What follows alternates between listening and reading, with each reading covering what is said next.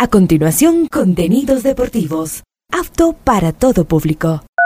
Este programa de información y comentarios deportivos conduce John Lester.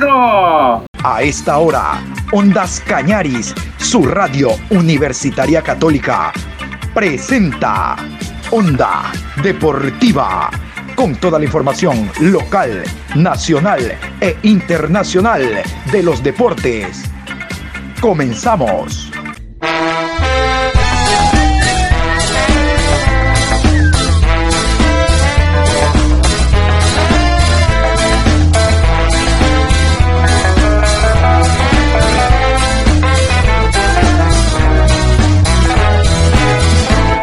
Ahora vamos a bailar para cambiar esta suerte. Si sabemos gambetear para ausentar la muerte.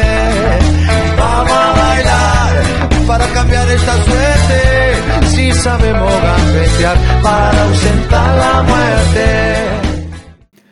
Hola, ¿qué tal? ¿Cómo estamos? Buenos días, Adrián, Miguel Patricio, oyentes de Ondas Cañaris, iniciando esta hora la programación Onda Deportiva Hoy 6 de octubre, programa 1292 a lo largo del día. Hoy juega el Cuenca, hoy juega el Cuenca con transmisión de Ondas Cañaris. Vamos a tener nosotros en el horario de la tarde toda la previa del compromiso porque nuestros compañeros estarán directamente desde el estadio Alejandro Serrano Aguilar contándonos toda la previa de lo que será este choque y luego el partido entre Deportivo Cuenca y Universidad Católica.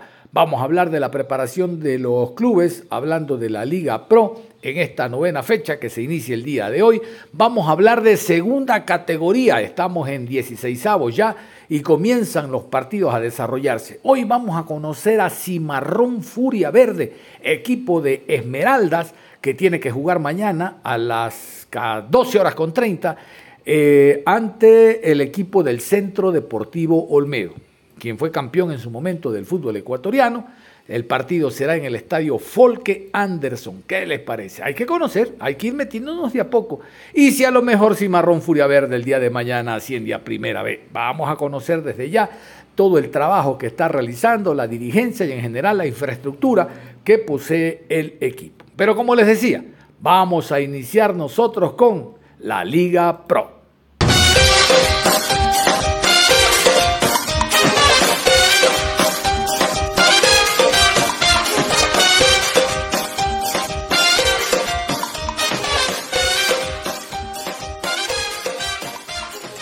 Así es, vamos a iniciar con la Liga Pro. Tenemos ya árbitros horarios, las autoridades, VAR y demás de lo que será esta novena fecha que se jugará entre viernes y lunes, ya con la presencia de Liga Deportiva Universitaria de Quito como finalista de Copa Suramericana, que tendrá que viajar hasta Manta, al Estadio Hokkaido, para enfrentar al Delfín. Bueno, vamos a continuación con el repaso de la fecha número 9.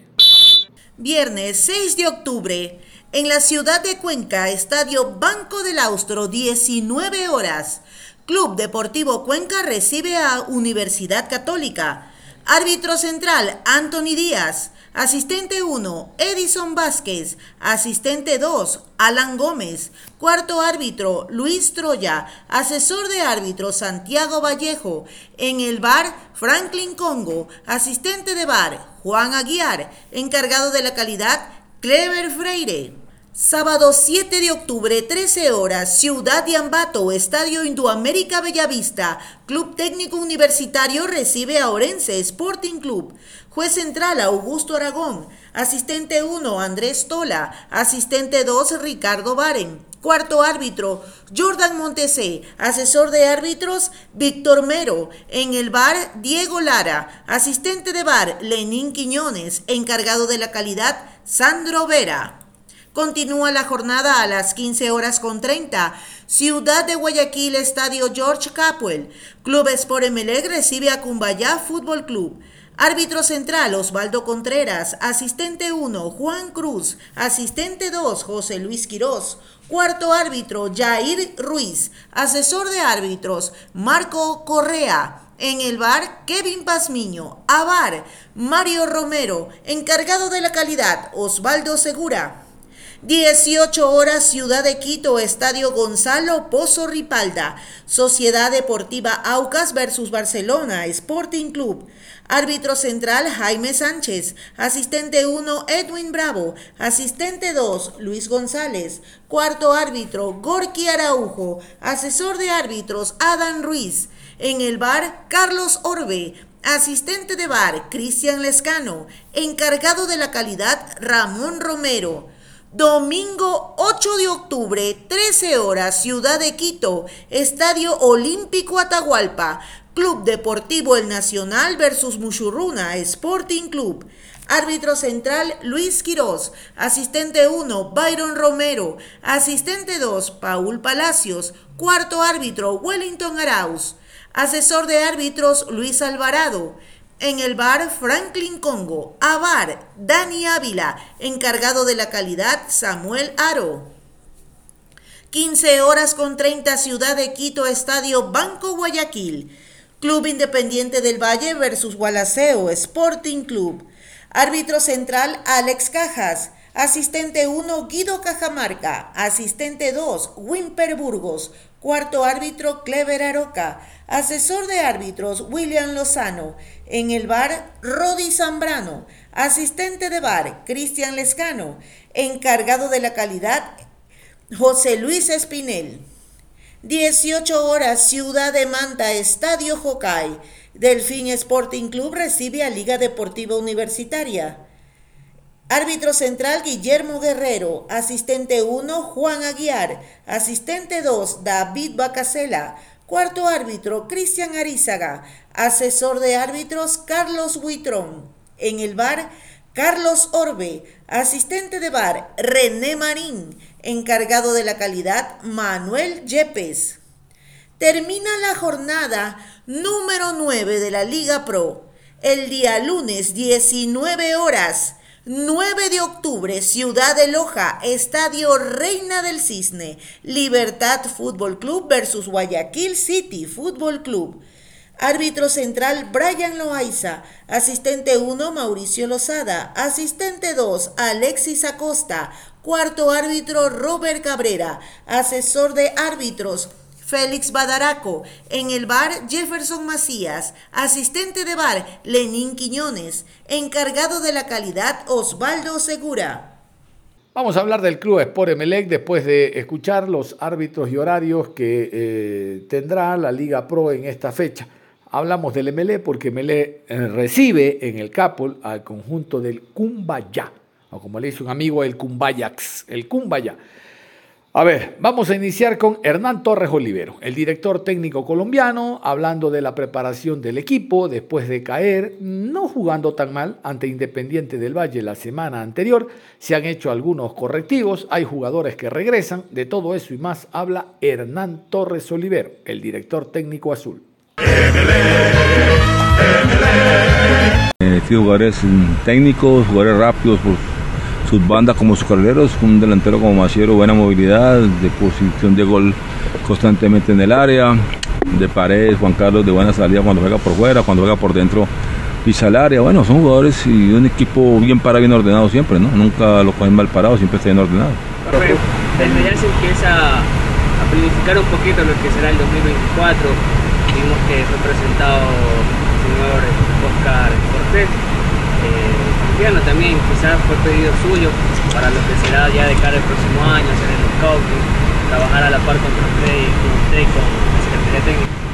Bueno, yo no he pedido a nadie, porque en ese aspecto yo manejo mi parte deportiva, jugador y todo, pues ya en ese aspecto no, no, no me metí ni, la Junta Directiva lo trajo porque yo decidí eso, no porque eso lo dije la Junta Directiva. Creo que había un creo que había unos, una, un listado de personas para el puesto, a todos los entrevistaron y eligieron a este.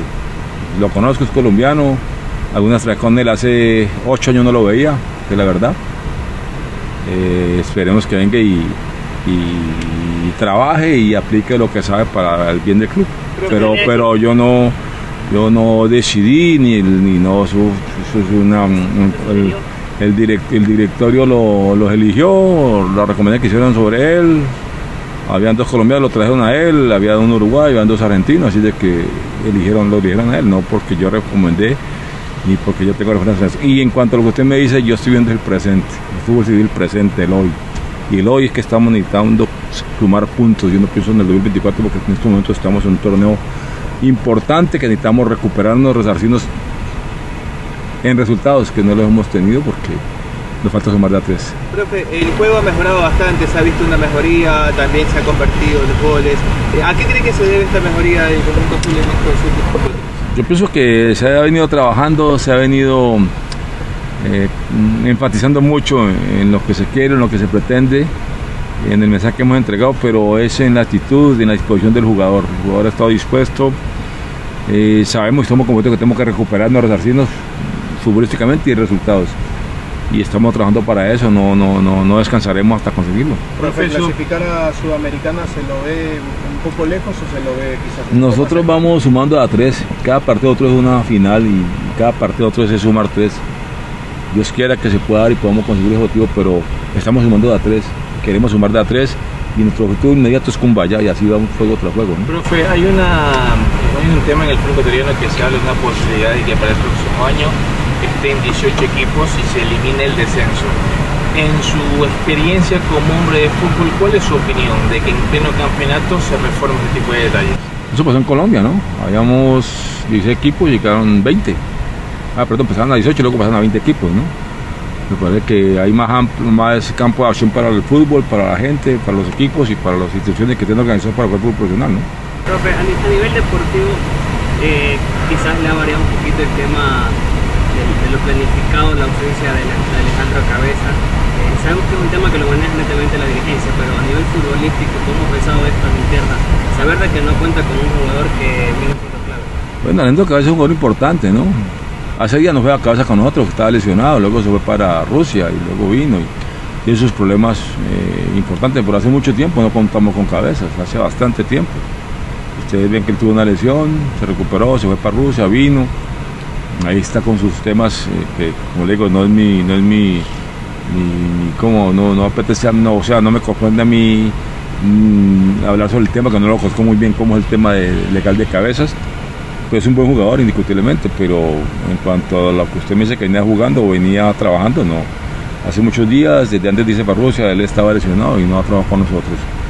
Y es un jugador muy importante, muy baluarte y lógicamente necesitamos que estamos, necesitamos a todos que estén dispuestos para, para cuando el grupo lo necesite. ¿no? ¿Le comunicó usted que se iba a Rusia, profesor, o lo sorprendió? No, no, nosotros hablamos ese tema con él y pues me parecía que Vámonos más arriba, al medio campo, el jugador Villalba, el extranjero, habló también de la idea que se tiene en estos partidos de no ceder puntos, por lo menos de local. Oiga, si MLE eh, no pierde los partidos que restan de local, olvídese, ya está salvado. El problema es para Libertad, para el Guayaquil City, para el mismo Gualaceo. Pero hay que ganarlo, hay que ganarlo. Gualaceo esta semana tiene un partido durísimo ante Independiente del Valle. Los partidos de local del MLE debe de ganarlos. Esa es la idea. Escuchemos a Villalba. Esperando obviamente la, de- la predisposición que tenga el técnico. Sí, la verdad que eso va a ser decisión del técnico. Eh, ya estoy bien en el físico, eh, pero eso es depende del técnico y lo que necesite el equipo el fin de semana, ¿no? Carlos, ¿cómo te vienes sintiendo en el tema físico? Eh, entiendo que vienes de una recuperación que la has llevado paulatinamente, ¿no? Sí, vengo de, una, de un parate largo, pero ya estoy, estoy empezando a estar al 100%, así que cada vez me siento mejor y, y creo que estoy encontrando otra vez el ritmo que venía, ¿no? Si hablamos de un porcentaje, eh, ¿en cuánto tendrías para ya estar en el campo de juego? No, ya estoy haciendo trabajo con pelota, estoy al 100%. Eh, solamente me falta el ritmo de juego, que eso se gana jugando y nada más. Pero físicamente ya estoy bien. Carlos, ¿cómo has visto el desempeño de, de este equipo, obviamente en los últimos partidos? Se hizo un prim- buen primer tiempo contra Independiente. ¿Qué es lo que faltó para obviamente quizás traer un resultado positivo? Eh, la verdad que el equipo viene jugando muy bien, la verdad que se viene haciendo las cosas muy bien.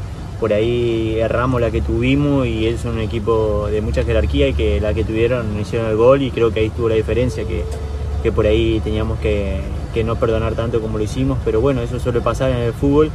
Eh, los partidos se ganan con goles y bueno, y, y eso es lo que tenemos que mejorar porque lo otro estamos muy bien. Carlos, genera una presión eh, este tema de esta posición incómoda, estar en, en la, en la parte baja de la tabla acumulada. ¿Cómo llevan ese- esa presión? Obvio, obvio que estando en un club tan grande por ahí bueno, ya normalmente es difícil jugar la, pelear el descenso, pero estando en un club más grande como este, eh, más todavía. Pero bueno, nosotros estamos acostumbrados a vivir con la presión, lo tenemos que saber llevar y, y lo estamos haciendo, ¿no? Ahora este rival, ¿qué se analiza? Este rival que se van a enfrentar el día sábado. Y es un rival muy duro, sería todos los equipos son muy duros y cuando vienen a casa eh, dejan todo, ¿no? Se hacen muy fuerte, pero nosotros estamos local y, necesitamos ganar como sea y, eso vamos a tratar de demostrar el fin de semana, ¿no?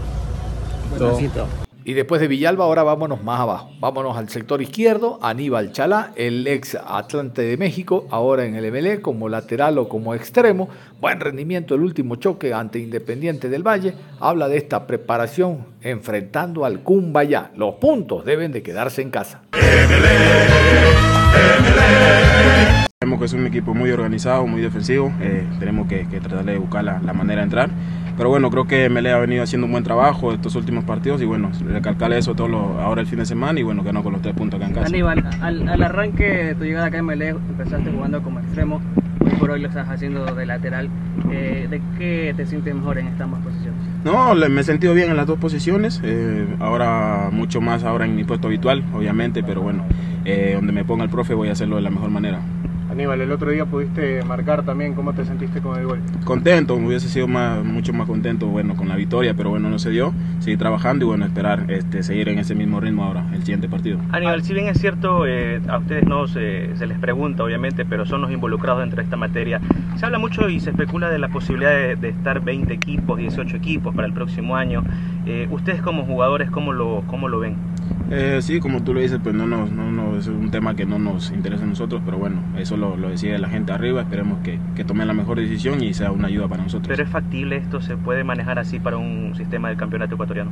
Eh, desconozco la verdad, pero pues te digo, se manejan así la- lastimosamente, pero bueno, vamos a ver cómo, cómo se resuelve. Aníbal, ¿no? el apoyo del hinchada ha sido bastante claro. Eh, Ahí fue a Quito, ahora tiene partido local. Un mensaje para la gente. No, que no dejen de apoyarnos, es muy importante para nosotros ese apoyo. Eh, contamos con ellos ahora el fin de semana para nosotros sacar adelante este, este partido. Listo, gracias. Y los cambios en el Emelec son a todo nivel. Carlos Usategui, periodista, colega de hace algún tiempo, es ahora el nuevo jefe de comunicaciones del conjunto azul. Él hablando de su nombramiento y en general de lo que significa este nuevo reto, ahora manejando las comunicaciones del club Sport Emelec. Mira, yo básicamente voy a hacer el enlace de la directiva, del presidente del club, eh, el cuerpo técnico. Ya se enteraron, por supuesto, que hay un nuevo gerente deportivo también. Para que entiendan un poco, esto es un trabajo consensuado, un trabajo mancomunado con unas políticas definidas en las cuales este, definitivamente yo voy a ser el vocero y voy a estar encargado de ir dándoles las respuestas que ustedes requieren o que necesitan. Carlos, en ese sentido, eh, podemos preguntar, eh, Alejandro Cabeza, ¿se encuentra en el entrenamiento y qué se va a resolver con él? No, el jugador no está en el entrenamiento, él tenía que estar aquí, está citado, como ustedes vieron, ya se elaboró un comunicado, en el comunicado se expresa públicamente, explícitamente, que él incumplió. El hecho de que, porque no se puede atribuir de una manera tan arbitraria, y como aquellos que también están sugiriendo, ¿no? de que el jugador ha salido libre, no es así. Es decir, hay un mal asociamiento, estamos clarito de quien lo representa, que es el señor Chiriboga, de que lo ha inducido a esta reacción. Y no corresponde. Así que, para que la gente le quede claro, aquellos que andan diciendo de que esto es un tema de que el jugador ya quedó libre, no es así. Favor, cualquier cosa, eh, preferible que me contacten y yo con todo gusto les contesto, pero no podemos estar en esto de, de, de jugar como, como que si fueran un abogado y tienen todas las respuestas legales. Esto seguramente entrará en un, litigio legal del cual ya veremos cómo, cómo trasciende, pero por el momento eh, el jugador eh, ha incumplido con el tema de venir a los entrenamientos. Carlos, hay, hay una, hay una situación del tema de, de Alejandro. Espérame un ratito, Andrés. ¿Cuántos días fue que no venía? Este, él estaba lesionado. Yo por interno eso lo voy a manejar. Eh, prefiero ya no tocar mucho el tema, ahondarlo, porque es un tema que ya seguramente pasará a temas legales y es preferible evitar tocarlos ahí. Así que por el momento ya no más declaraciones en el tema de eh, Alejandro Cabeza, me parece que queda un poco claro nuestra postura como club. Este viernes se inicia la fecha número 9 de la Liga Pro. con el encuentro Deportivo Cuenca, Universidad Católica, en el Estadio Alejandro Serrano Aguilar. Y usted lo vive por Ondas Cañaris a través de nuestras dos frecuencias, 1530 AM y 95.3 FM. Deportivo Cuenca, Universidad Católica. Recuerde, este viernes desde las 19 horas, fecha 9, Liga Pro. Siga con nosotros, con la gente que sabe y siente el fútbol. Ondas Cañaris. Vamos a hablar del fútbol de segunda categoría que se ha tornado muy, muy, muy, muy interesante. Se jugaron los partidos de 32 avos, ya estamos en 16 avos. Vamos a ir a continuación con los resultados. Si no se ha enterado, si no ha seguido cada uno de los encuentros, si por ahí nomás conoce uno y otro no, bueno, aquí le vamos a dar los resultados generales y definitivos. Esto es lo oficial en cuanto a fútbol de segunda categoría. Recordar, los dos primeros ascienden a la primera categoría B. Aquí están, resultados, segunda categoría, fútbol de ascenso. Toreros Fútbol Club versus de Encarnación. Global 3-2 clasificó Toreros. La Paz versus Santa Elena Zumpa. Clasificación por penales. 6 a 7 Santa Elena Zumpa. Astillero Fútbol Club versus Magali Mazón. Global 3-2 clasificó Astilleros. AB25 versus Atlético Manabí. 2 a 1 clasificó AB25. Liga de Cuenca versus Atlético Vino Tinto. Clasificó Vino Tinto por 3 a 0.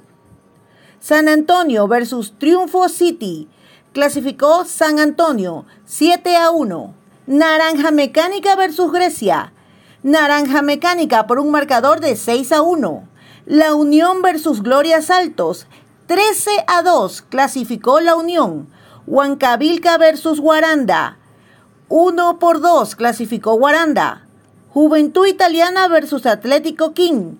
5 a 0 clasificó Juventud Italiana. Mineros versus la Truncal Unida. 7 a 1 Mineros. Esmeraldas Petrolero versus Sonorama. Empate a 3. Por penales clasificó Esmeraldas Petrolero 4 a 3. Deportivo Colón versus Unibolívar. Por penales. Deportivo Colón 4 a 3. Atlético Quinindé versus Independiente Azogues. 3 a 4 clasificó Independiente Azogues. La Cantera versus Politécnico. 2 a 4, Politécnico. Bonita Banana versus Ciudad de Tulcán. Por penales, 5 a 3, Bonita Banana. Deportivo Santo Domingo de los Áchilas versus Miguel Iturralde. 1 a 2, Miguel Iturralde. Sangay Fútbol Club versus Huaquillas. 1 a 7, clasificó Huaquillas. Ahí estaban los resultados entonces del fútbol de segunda categoría, 32 avos.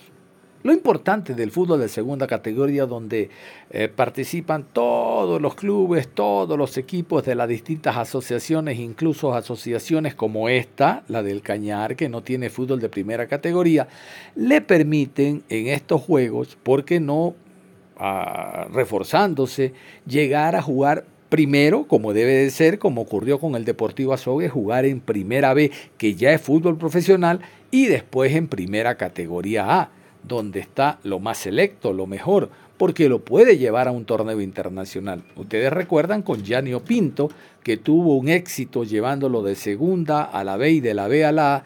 Estuvo Gianni, si no me acuerdo, a tres o cuatro puntos de ingresar a Copa Libertadores. No había Suramericana, de ingresar a un torneo internacional. Y eso es lo bueno, por eso sirven estos torneos. Yo a continuación quiero hacerles conocer a ustedes ¿Qué provincias todavía mantienen latente la posibilidad del próximo año tener representante en primera? ¿Qué provincias? Al margen de Guayas y Pichincha, que por la, no solo cantidad, sino por la calidad, por el esfuerzo, por los refuerzos, por la dedicación que le ponen, generalmente llegan a primera categoría B. Pero ¿quiere conocer y saber usted cuáles son las provincias que todavía están participando con sus equipos? No se pregunte más. Aquí están. Estas son los equipos que están participando. De 22 provincias que tenían representación, ahora quedan 18. Por Azuay, Baldor Bermeo, Bolívar, Guaranda y Mineros, Cañar, Ciudadelas del Norte e Independiente Azogues, Carchi, Dundami 04, Chimborazo, Daquilema y Olmedo, Cotopaxi, La Unión y UTC, El Oro, Bonita Banana y Guaquillas Fútbol Club, Esmeraldas, Cimarrón, Furia Verde y Esmeraldas Petrolero, por Guayas, San Borondón, Astillero, Naranja Mecánica y Toreros, Imbabura, San Antonio, por Loja, La Castellana Fútbol Club, por la provincia de Los Ríos, Deportivo Quevedo y Río Babahoyo, por Manabí, Deportivo Colón, Juventud Italiana y Politécnico, Pastaza, Mera Pastaza, por Pichincha, Atlético Vinotinto, Miguel Iturralde y Tumbaco, AB25, Santa Elena, Santa Elena Zumpa, por la provincia de Tunguragua, Baños, y por Zamora Chinchipe, Ecuagenera. Morona Santiago, Orellana, Santo Domingo de los Áchilas y Sucumbíos deberán esperar un año más. A la congeladora, escucharon. Y lo que les decía, Guayas tiene cuatro representantes, Pichincha tiene tres y, y, y, y Los Ríos tiene tres. ¿Qué les parece? Vean ustedes cómo quedó la provincia de la Suay. ¡Uni! Nada más que un hito, Valdor Bermeo. Y eso que Valdor Bermeo tuvo que ir, jugar, empatar, irse a penalti, pero ahí está el representante de Camilo Ponce, Enrique. Y, acá la provincia del Cañar tiene dos, Independiente Azogues también y Ciudadelas del Norte, tiene dos. Qué pena por Santo Domingo, ahí está el profesor, eh, el Chocho Job, el ex jugador, el ex entrenador del Barcelona que dirigía Atlético Santo Domingo. Vean ustedes, se quedó. Bueno, así es esto. Vamos con los partidos, vamos con los encuentros a jugarse en 16 avos. Estos son los encuentros de ida. Escuche bien, hay que apoyar a los equipos del Austro, Valdor Bermeo, bueno, un poquito más a la distancia, pero los que están acá, Ciudadelas del Norte e Independiente Azogues. Escuchemos. La Castellana versus Antelena Zumpa. Mera Pastaza se enfrentará a Astillero. Esmeraldas Petrolero frente a San Antonio. Naranja Mecánica recibe a Juventud Italiana. Toreros versus UTC. Atlético Vinotinto recibe a Daquilema. Ecoagenera versus Independiente Azogues. Deportivo Colón versus Miguel Iturralde. Mineros recibe a Ciudadelas del Norte. AB25 se enfrenta a la Unión. Cimarrón Furia Verde versus Centro Deportivo Olmedo. Atlético San Borondón jugará con Dunami 04. Baldor Bermeo Cabrera versus Huaquillas. Guaranda recibe a Bonita Banana. Río Babahoyo se enfrenta a Baños, Ciudad de Fuego y Deportivo Quevedo versus Politécnico.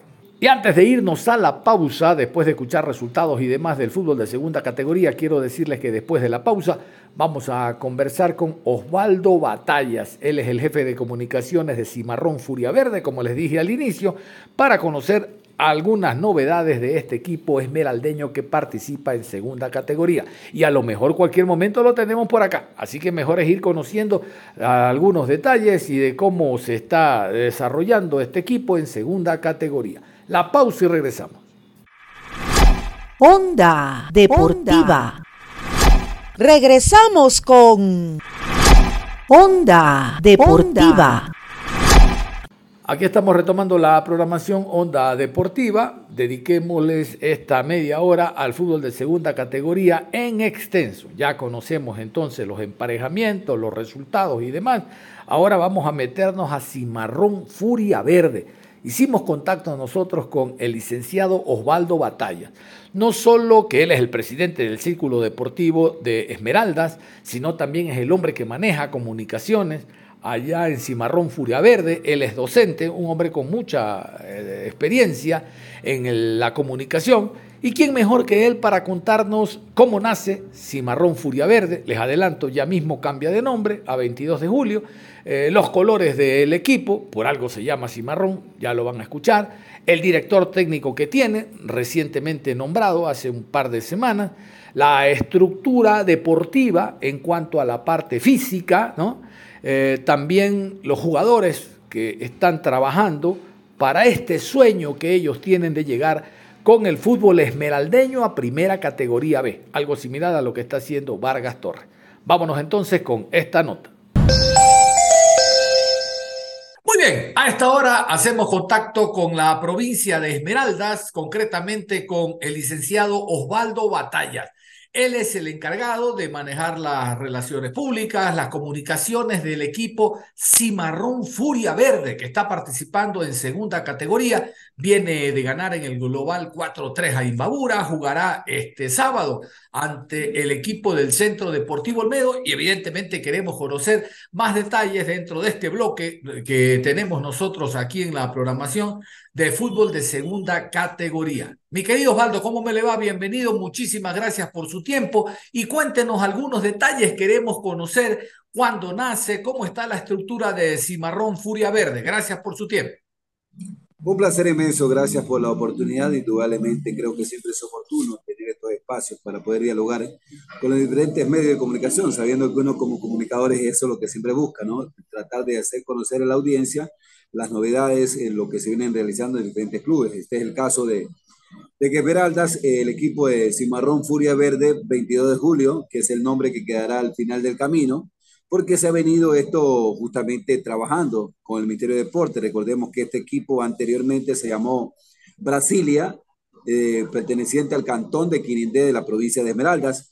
Luego de esto, pues ya cuando Brasilia no pudo alcanzar casi a un partido, no sé si ustedes recordarán, cuando lo dirigía el entrenador John Cagua. Eh, Nixon Macías mantuvo el proyecto eh, justamente masificando, pero por sus cuestiones eh, ya prácticamente fue donde él pues supo de que no iba a poder seguir. Apareció allí Luis Miguel Riasco, ingeniero por supuesto, trabajador petrolero, y adquiere a este club que hoy pues lleva el mismo nombre, Cimarrón Furia Verde, pero ya el paso está para convertirse en 22 de julio, sino que con el tiempo de que ya estaba participando con el nombre de Cimarrón, pues eh, el cambiar todo es cambiar de estructura, es cambiar de uniforme, entonces mejor continuar hasta que termine el mismo. Es un equipo para muchos nuevos, ¿no? Sí, sí, sí. ¿Y, y, para qué tiempo se tiene el cambio oficial? El cambio, el cambio prácticamente ya está. Lo que hay que hacerlo es eh, ratificarlo ante la ecuatoriana, ¿no? Pero como estamos en competencia, es obvio que no es algo, eh, diríamos, tan importante como tener que concentrarse al 100% en estos playoffs que no dan tiempo para errores, ni, ni concentrarse en otro hecho. Entonces, por eso justamente que hoy la concentración está es más bien en hacer una muy buena participación, en dejar lo mejor de sí y, obvio, no descartando, pues, ni descuidando en el anhelo, no como club, sino como provincia, de buscar el ascenso a la Serie B. Mire qué importante es hablar con usted, Osvaldo, porque cómo no recordar al Brasilia, cómo no recordar a John Cagua. Yo lo recuerdo particularmente año 2005, quien habla era reportero del MLE. Cagua jugaba de lateral izquierdo, el técnico era el profe Carlos Aveger, y ya Cagua ahí nos decía que él quería ser director técnico. Usted sabe que es un hombre que tiene un, estado de ánimo muy especial, es muy agradable.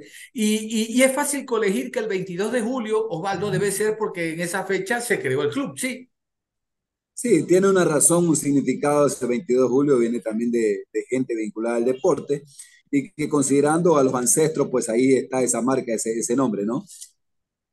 Ah, ya, ya, ya, ya. Eh, ¿Y él me decía que los colores no van a variar en relación a Brasilia o sí? No, no, el color que está ahorita participando es el color que es el color habitual, el color que, que es el blanco y el otro que es el verde marrón, yo creo, por el tipo cimarrón. Ese, ese color se va a mantener no, hay, no hay, por eso decía, hay cosas que son prioridades y hay cosas que, que si están y gustan, ¿para qué cambiar la identidad?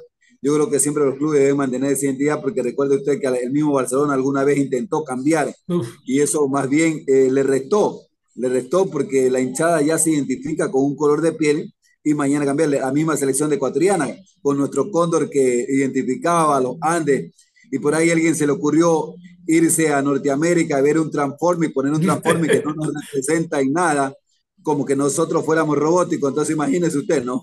¿De qué estamos hablando? yo soy de esos que siempre hay que mantener la identidad y la identidad no hay que perderla. Eh, tuve la oportunidad de que cuando organicé los Juegos Nacionales, los periodistas del Ecuador aquí en Esmeraldas, mostré eso. Es la identidad, lo propio, porque es lo que debe mantenernos. Hoy el fútbol nos une y lo el fútbol debe mantenernos unidos ante las situaciones que atravesamos. Yo creo que todas las provincias de inseguridad, de riesgo, de falta de trabajo, el deporte es como el respiro, eh, es ese, espacio de que nos brinda, donde se encuentra usted blanco, negro, metizo, cholo, mulato, dijo el otro, el del bien y el del mal, porque todo existe desde la creación.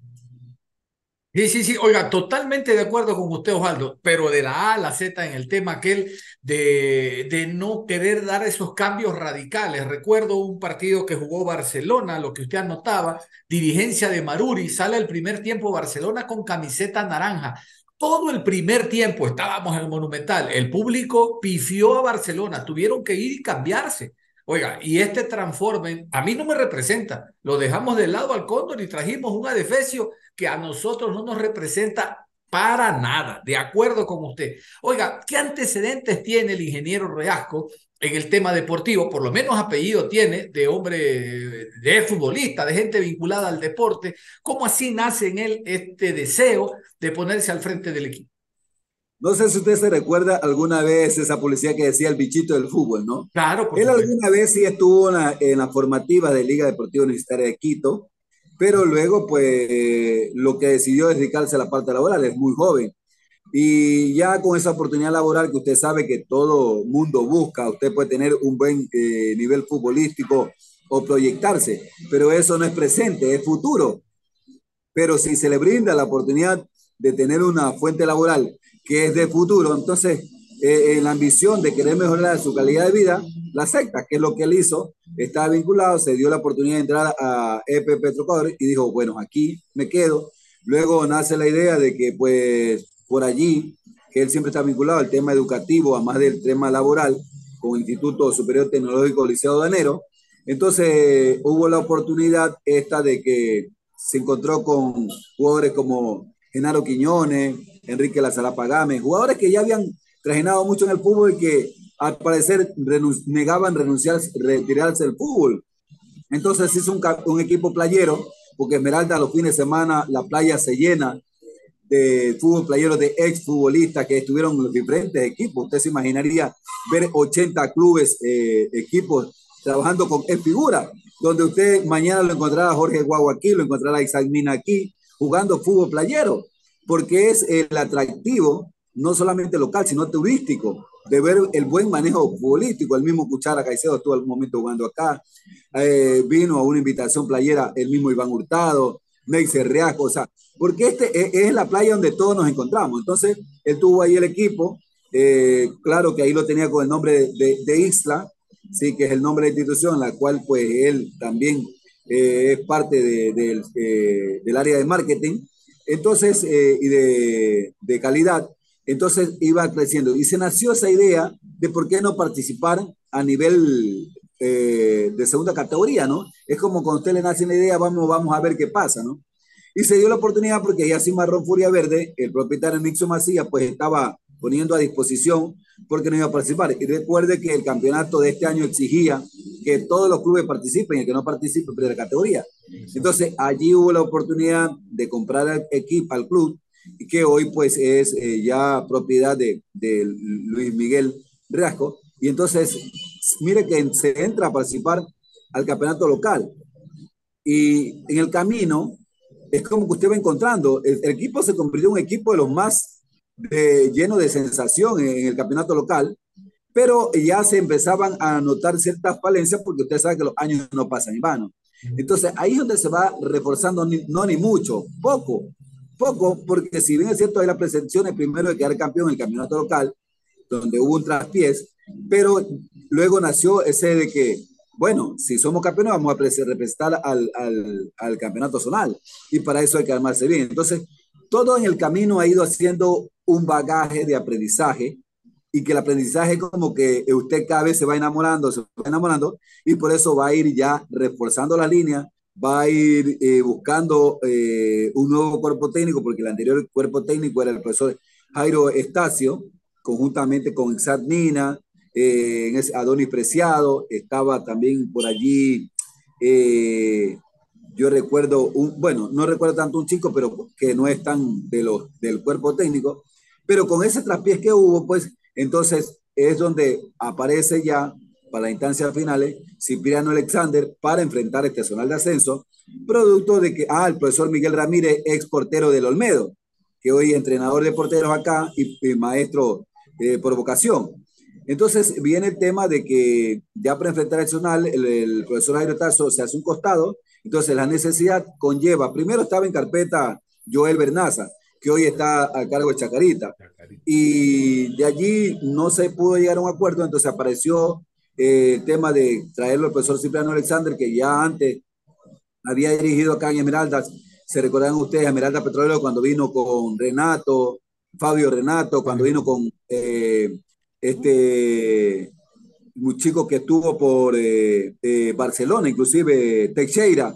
Entonces, Teixeira. Rodrigo Teixeira. Eh, exacto. Entonces, ¿qué ocurre? Se lo trajo porque conocía ya el medio, aunque de pronto no en la actualidad, pero con, el, con la compañía del cuerpo técnico, conoce el medio, se puede hacer un buen trabajo. Entonces, creo que todo eso, este camino ha sido para mí, yo considero, un camino de aprendizaje, donde no solamente el cuerpo técnico tiene un criterio, sino todos quienes conforman eh, Cimarrón Furia Verde 22 de julio, porque de una u otra manera cada quien aporta. Y hoy lo más bonito es ver que este equipo está volviendo a ganar identidad, ya con el nuevo nombre. La afición ya empieza a enamorarse porque se enamoró por su juego, por su fútbol, y hoy aparecen donde todo el mundo quiere decir, yo también quiero apoyar, yo creo que este equipo va a hacer las cosas bien y hay que dar real respaldo. Por eso que la convocatoria para este día sábado, al mediodía, donde la afición pues eh, realmente acompañe y sea una fiesta y se logre el triunfo ante eh, un rival como Olmedo, que no deja de ser un rival de gran estructura, envergadura, porque conoce el manejo del fútbol ecuatoriano, pero recuerde que David venció a Goliat y que siempre las pirámides más altas han caído. Entonces, eso no nos convierte en los principales protagonistas, pero sí para saber de que los retos se asumen, como pasó con Deportivo Ibarra cuando no están habilitados los jugadores, que pasó mucho equipo. Se jugó solo con 11 y los 11, como anécdota, no eran los titulares. De esos eran solo cuatro. Uno de los chicos que marcó el lado eh, izquierdo, que tanto recuerdo, Piloso, él iba como ayudante de utilería. El arquero suplente se había quedado. Solo iba un solo portero porque el otro portero aparentemente estaban habilitados. Y yo sorpresa cuando nos damos cuenta ya que solo 11 estaban habilitados y los 11 estaban los que iban a ayudar y más no los que habían entrenado ni siquiera la semana. Eh, Jorge Mendoza, por ejemplo, quien hizo el primer tanto. Jorge Mendoza no había entrenado la semana, producto de una fatiga muscular. Entonces, de ahí se sacó fuerza de flaqueza. Entonces, ¿qué quiere decir eso?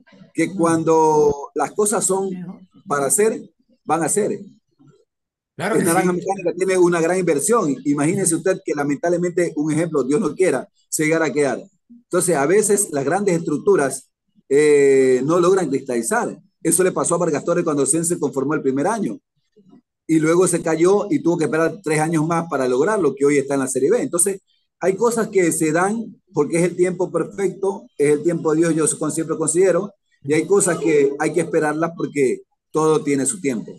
Claro que sí, claro que sí. Primero, en el, el enhorabuena para el ingeniero Reasco, ¿no? Porque la idea, si no se plasma, queda en eso, en idea nada más. La idea es plasmarla y lo tangible es lo que estamos observando, viendo nosotros de esta institución. No solo quedó en idea de él. Un par de consultas más. La primera, Cipriano Alexander, el técnico, ¿cómo podemos desglosar de manera general el, el, el plantel, el, el grupo que se tiene? A lo mejor hay jugadores de experiencia o estos muchachos están haciendo camino al andar.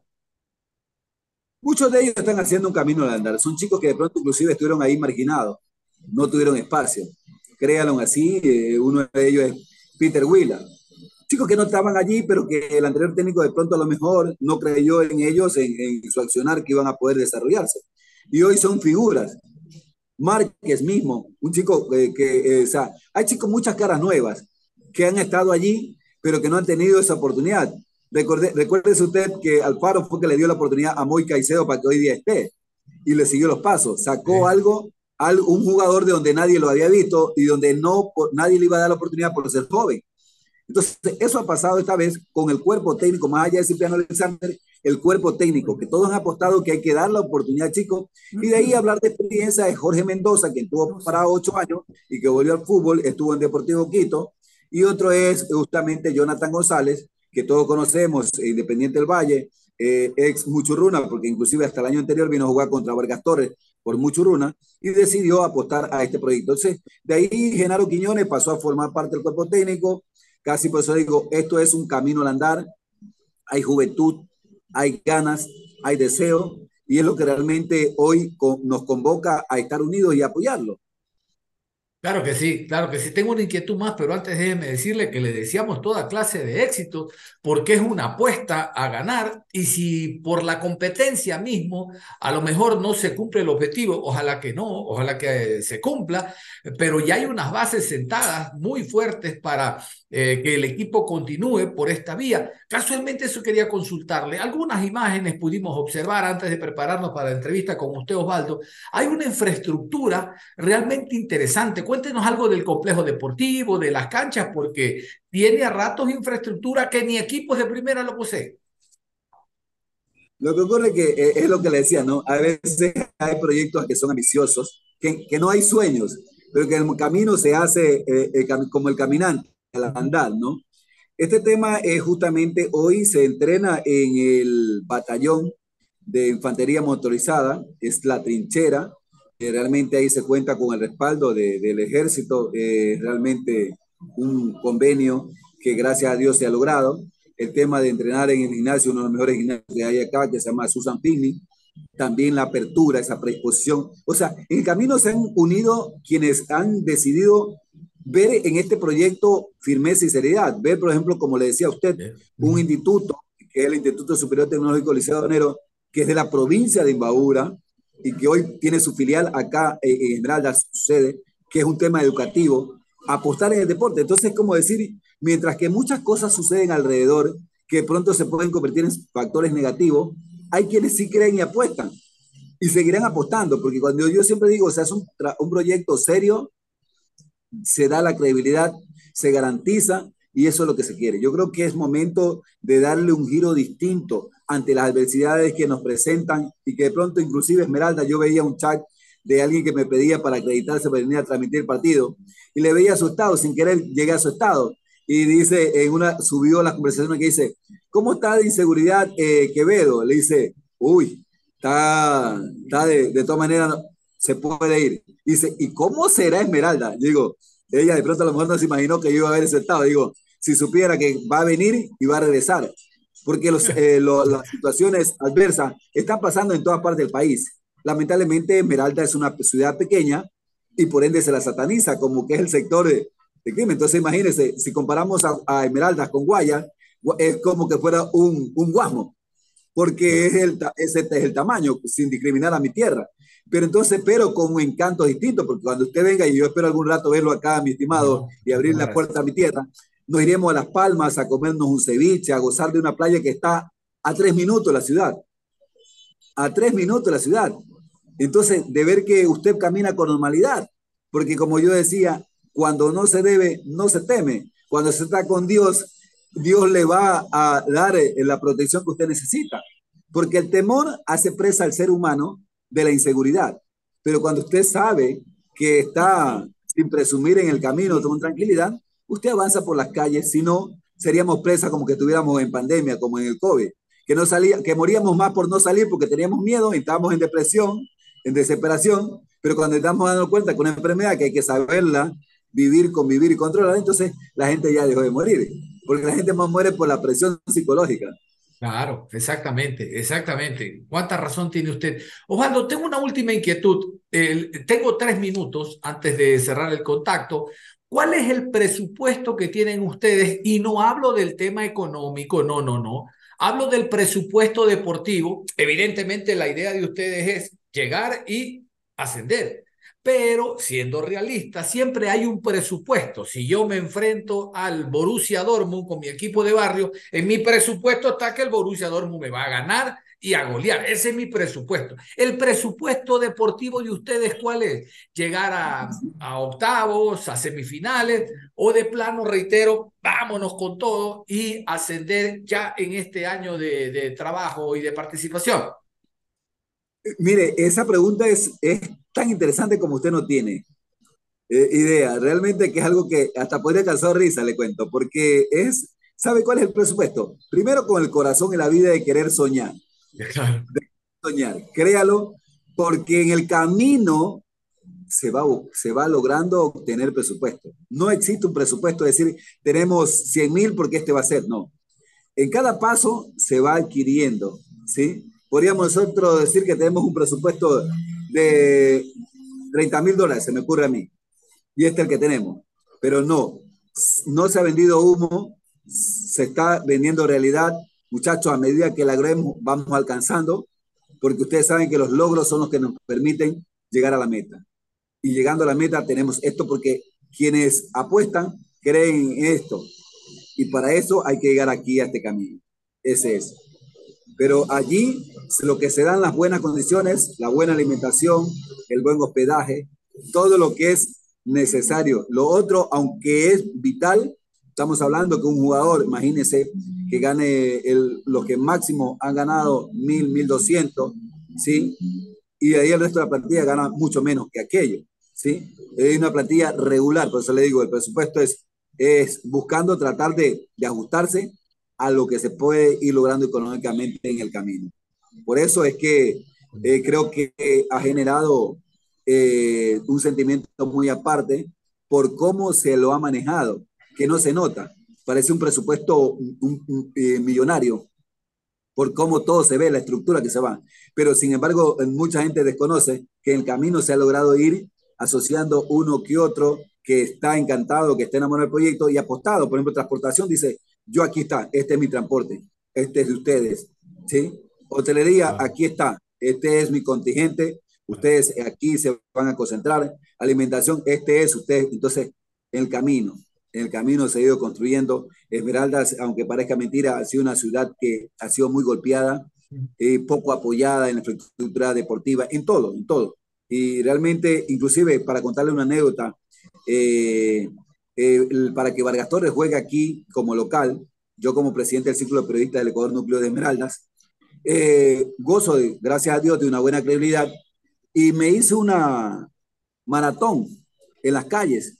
En eso se alió el cuerpo bombero, porque el tema de que eh, no calificaba el estadio, por eso empezó Vargas Torres jugando de local visitante en el 9 de octubre, fue porque no había y ninguna autoridad se, se, apiadaba de, de, ver el movimiento. Hizo esa colecta, pintamos el estadio, mejoramos el estadio y Vargas Torres vino a jugar acá. O sea, imagínense cómo vino a jugar Vargas Torres, con gestiones. Entonces, creo que eso es, yo siempre invoco inclusive a, lo, a los demás colegas, a la ciudadanía, es que unidos podemos. Es momento de que la unidad llegue para salir todos adelante. Y que si el móvil es a través del deporte, lo vamos a lograr. Uh -huh.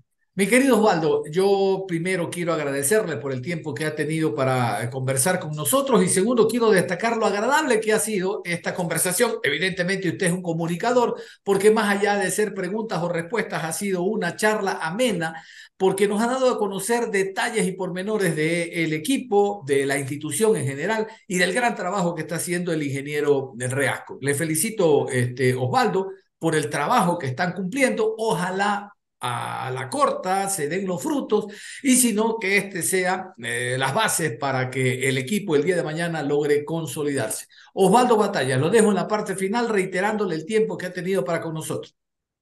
Agradecido de antemano por tomarme en cuenta, por tomarnos en cuenta. Yo creo que esto es un camino a saber de que eh, vamos haciendo las cosas de la manera correcta como tiene que ser y que cuando estas puertas se abren, estos diálogos, esta comunicación con compañeros de diferentes provincias, yo creo que lo que nos motiva a saber que no estamos solos y que si hay una mirada para esta provincia, para los equipos que están acá. Y de mi parte siempre estaré presto y dispuesto para cuando ustedes consideren eh, poder conversar, ¿no? Este soy yo, soy un comunicador y educador de, de, corazón y, de preparación, pero siempre con ese deseo de querer ver que mi provincia avance y no desmayaré en aquello. Por eso, como le digo, cuando vengan a esta tierra linda, no se olviden no creo que serán la excepción. Llamen que aquí estaremos para servirle y mostrarle que acá Esmeralda sigue siendo hospitalaria como debe ser siempre su figura. Entonces agradecido y realmente bendiciones y que, bueno, este día sábado realmente logre la victoria que todos anhelamos como esmeraldeños.